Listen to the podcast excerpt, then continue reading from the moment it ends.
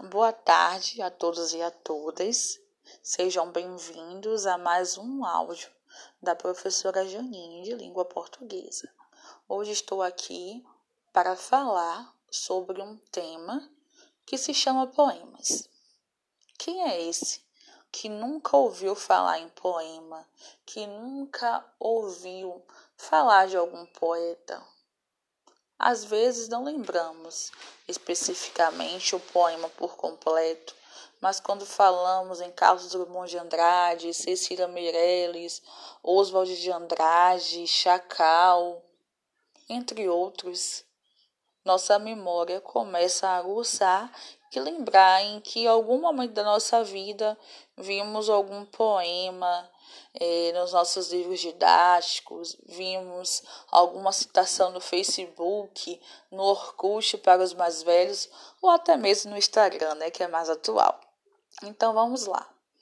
Poemas é um gênero literário relacionado, claro, né, à literatura, à língua portuguesa, e esse gênero tem como objetivo trazer o belo, trazer uma crítica social, uma crítica política, uma crítica econômica, trazer a nossa criatividade, a nossa imaginação, trazer a pluralidade de sentimentos expostos através de uma escrita, de um desenho, de uma imagem ou até mesmo de uma canção.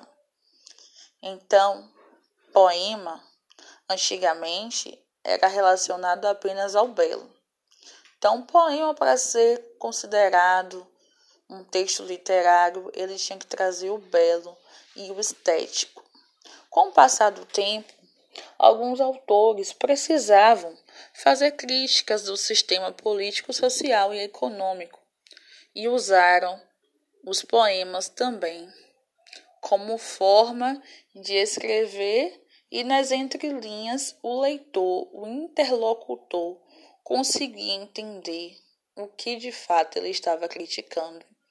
Mas aí a ditadura veio e acabou com essa ideia. Os poetas, muitos foram castigados, foram punidos e teve que voltar um pouco à antiguidade, trazendo novamente o belo. Mas aí passou por mais uma outra fase no qual se liberou a liberdade de expressão. Então, em alguns poemas, podemos ver que traz o belo, mas na entrelinha pode ter também algo relacionado a temas atuais. Antigamente era muito comum você ter conhecimento mais de autores brancos e autores homens e não autoras, né?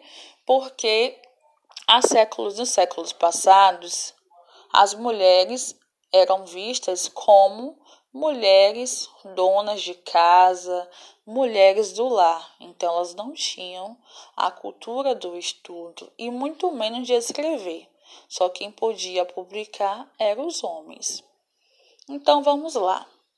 O cânone brasileiro é formado na sua maioria por homens, né, esses poetas, esses escritores, mas também existem, né, algumas escritoras, existem também alguns negros nesta lista, mas não é a sua maioria. O poema, ele é um tipo de literatura que aguça a nossa imaginação, a nossa criatividade, nos deixa mais leve. Já tem até alguns dados, né, que informam, já fiz algumas leituras que falam que a leitura de poemas consegue melhorar o nosso humor, melhorar o nosso dia, melhorar a ansiedade. E é um tipo de gênero textual que consegue agregar todas as faixas etárias, desde a criança como um idoso.